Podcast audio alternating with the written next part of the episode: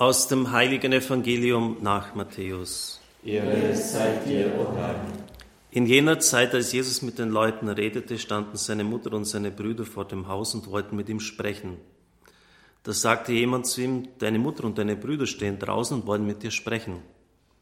Dem, der ihm das gesagt hatte, erwiderte er, wer ist meine Mutter und wer sind meine Brüder? Und er streckte die Hand über seine Jünger aus und sagte, das hier sind meine Mutter und meine Brüder. Denn wer den Willen meines himmlischen Vaters erfüllt, der ist für mich Bruder und Schwester und Mutter. Evangelium unseres Herrn Jesus Christus. Lob sei dir, Christus.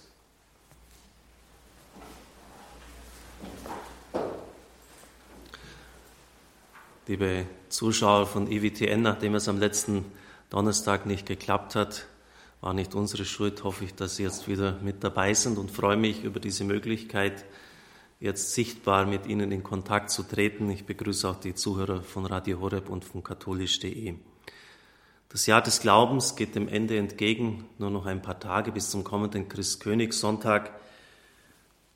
Wir hatten jetzt nicht ein eigenes Marienmessgewand in unserem Repertoire hier bei uns in der Sakristei, aber das passt dann auch dazu. Christkönig hier, Rex Regum, König der Könige.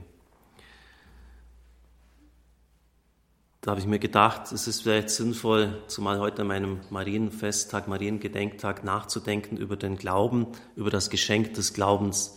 Die Päpste haben ja das auch getan. Papst Benedikt, der in großen Teilen die Vorlage dazu geliefert hat in der Enzyklika Lumen Fidei und unschwer erkennbar dann, wo sein Nachfolger Franziskus daran weitergestrickt hat, weitergeschrieben hat, das Licht des Glaubens. Das leitet sich natürlich ab davon, dass Christus selber das Licht ist. Wer mir nachfolgt, wird nicht im Dunkeln wandeln, er wird im Licht sein. Und dieses Licht kommt von Christus her und es hat derjenige, der im Glauben unterwegs ist und das hat der andere eben nicht.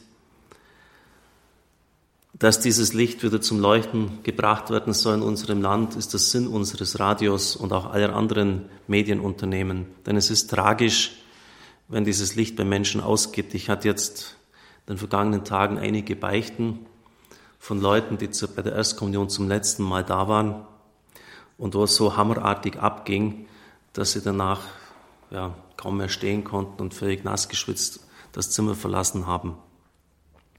Also so hat es äh, in ihnen gearbeitet und ja, da ist mir auch wieder klar geworden, wie das Licht von oben eben doch hineinleuchtet, auch in die Finsternis unseres Herzens, unserer Zeit und uns Orientierung und Klarheit schenkt.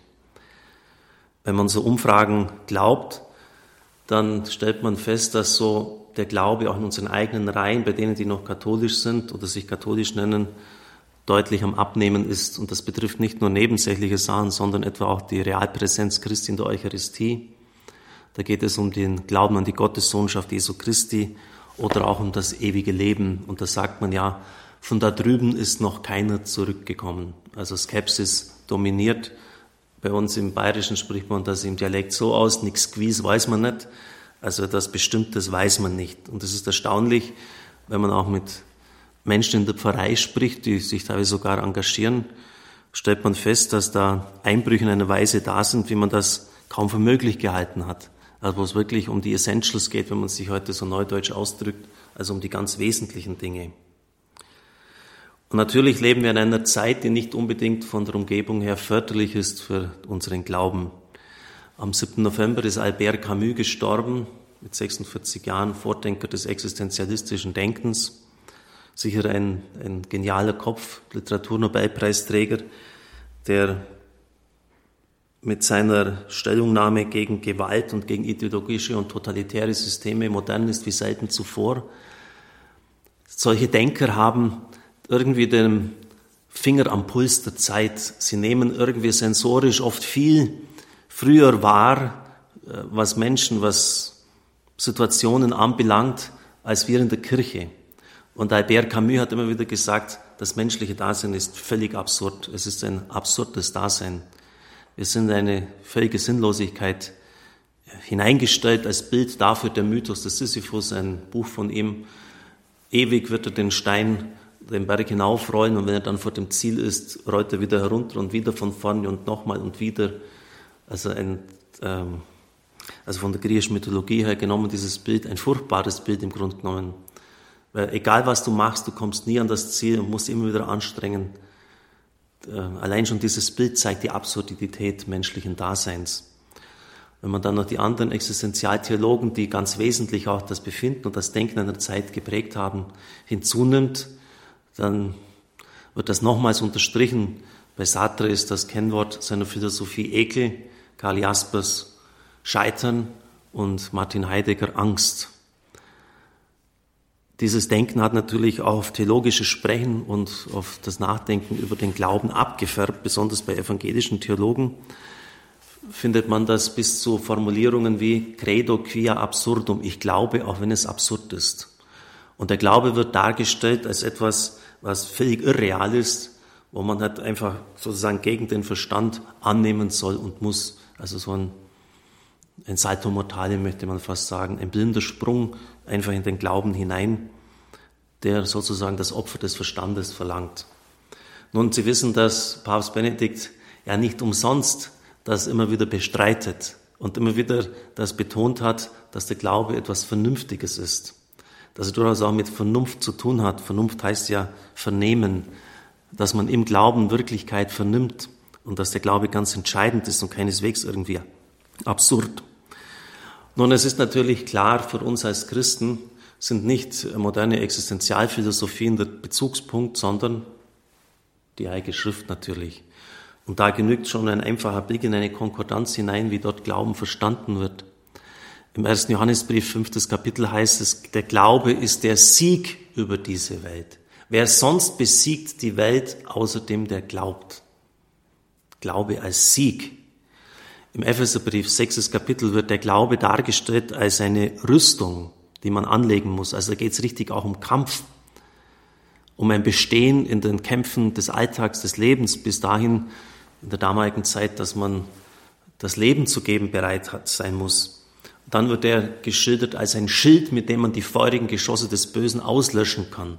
Also da geht's richtig zur Sache, wie in einer Kriegssituation, man eben Brandpfeile abgeschossen hat und da, wenn man den Schild da nicht, nicht stark hält, dann trifft einen dieses Geschoss. Das haben die Leute damals schon verstanden, würden das vielleicht mit anderen militärischen Ausdrücken versehen heutzutage, aber das war damals schon klar. Ein Schild, und der ist nicht irgendetwas Löchriges oder etwas, was durchlässt, sondern äh, mit diesem Schild kann man wirklich kämpfen und Angriffe abwehren. In Epheser 3,17 wieder heißt es, es ist die Kraft, durch die Christus in unseren Herzen wohnt, eine Kraft, die von Gott herkommt. Oder denken Sie an die Definition in Hebräer 11,1, da wird es ja genau gesagt, was der Glaube ist. Glaube ist Feststehen, also nicht ständiges Geworfensein, Scheitern, absurd. Feststehen, überzeugt sein von Dingen, die man nicht sieht, also es meint wirklich eine, eine völlige Einwurzelung im Übernatürlichen. Und da ist, ja, wenn uns jetzt das ein bisschen so bedenken, ein völliger Gegenentwurf zu dem, wie man in der heutigen Zeit oder in den letzten Jahrzehnten Glauben definiert hat. Und wir müssen immer wieder zurück zu den Wurzeln.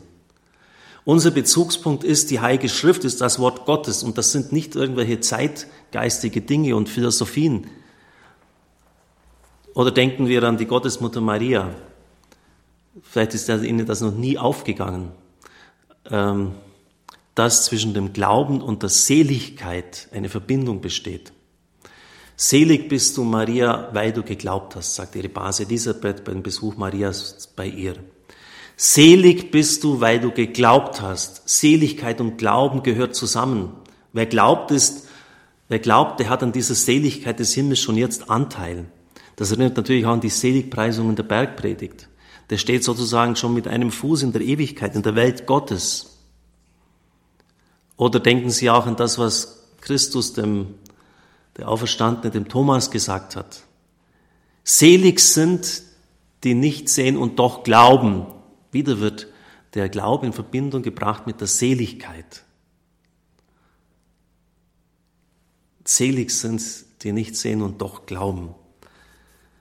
Glaube als Teilhabe an der Herrlichkeit, an der Seligkeit, die bei Gott ist. Nun, auf der anderen Seite können wir ja auch nicht bestreiten, dass der Glaube in der heutigen Zeit einfach nur Seligkeit ist, Feststehen. Wir erleben es ja bei uns selber. Er ist auch im Zweifel. Thomas hat auch gezweifelt. Er steht auch in der Anfechtung. Und es ist durchaus auch biblisch, wenn der Vater von dem besessenen Jungen sagt, ich glaube, hilf meinem Unglauben. Ich möchte glauben, aber ich kann es nicht. So heißt das doch, wenn man es ein bisschen lockerer übersetzt. Ich möchte glauben, aber irgendwie geht's nicht. Bitte hilf mir. Also die Not des Glaubens wird ja doch auch formuliert, ist ja auch biblisch. Jetzt ist natürlich die Frage, wie bringt man das jetzt zusammen? Auf der einen Seite diese ganz positiven Bestimmungen, die sich quer durch die Schriften des Neuen Testamentes hindurchziehen, und auf der anderen Seite auch diese, diese Not, Not und Seligkeit. Gerne würde ich ein Dialogpredigt mit Ihnen jetzt machen. Wie, wie gehört das zusammen? Nun, ich glaube, eine biblische Stelle kann uns hier weiterhelfen, als Simon Petrus aus dem Boot aussteigt und Christus entgegengeht auf dem Wasser, das natürlicherweise nicht trägt. Da hat er wirklich Glauben, er hat Vertrauen auf den Herrn. Er ist couragiert, er steigt aus aus dem Boot. Aber wissen alle, was dann passiert ist? Als er den Wind und die Wellen sah, da sank er ein und Christus hört seinen Ruf, Herr, rette mich und zieht ihn an der Hand aus dem Wasser heraus. Hier merkt man, woher die Not des Glaubens kommt, nämlich von dem Herzen, das nicht ganz beim Herrn ist, das, das geteilt ist. Er hat den Blick von Christus abgewandt, er hat sich blöffen lassen, beeindrucken lassen vom Wind und von den Wellen und dann ist er untergegangen. Das heißt, nicht der Glaube als solches ist defekt, der hat wirklich diese Seligkeit, der hat diese Beständigkeit, das Stehen auf festem Grund. Aber es hängt eben mit unserem Herzen zusammen. Und deshalb sagt Christus auch wörtlich zu ihm, du wenig Glaubender, du viel zu wenig Glaubender. Es fehlt ihm an Glauben, an Vertrauen. Und deshalb sinkt er ein. Und da wird, wie ich meine, Not und Seligkeit des Glaubens sehr schön deutlich. Eine andere Anregung habe ich kürzlich mal von dem von mir so sehr geschätzten Dietrich Bonhoeffer gefunden. Vielleicht auch, auch etwas zu bedenken, woher die Not des Glaubens herkommen kann. Du wunderst dich, dass du nicht glauben kannst. Da ist irgendein Punkt in deinem Leben, in dem du nicht Christus und seinem Gebot dich unterwerfen willst, eine Bindung, die du nicht aufgeben willst, eine Leidenschaft oder eine Begierde über dich herrscht, die über dich herrscht. Wundere dich nicht, dass du nicht glauben kannst. Glauben kann nur der Gehorsame. Das wäre natürlich jetzt auch ein weites Feld, das ich jetzt nicht weiter eröffnen möchte. Glaubensgehorsam ist bei Paulus eines der zentralsten Worte überhaupt. Glauben kann nur der, der wirklich gehorsam ist, der sich unter das Wort Gottes stellt und der nicht irgendwelchen Fabeleien oder Philosophien nachläuft. Glaubensgehorsam. Liebe Brüder und Schwestern im Herrn, heute am Gedenktag der Gottesmutter schauen wir natürlich auf Sie, die wirklich diese Seligkeit des Glaubens gelebt hat und durch alles Dunkel auch äh, und alle Anfechtung hindurch immer treu geblieben ist. Hier können wir natürlich das Urbild des Glaubens ablesen. Selig bist du, denn du hast geglaubt.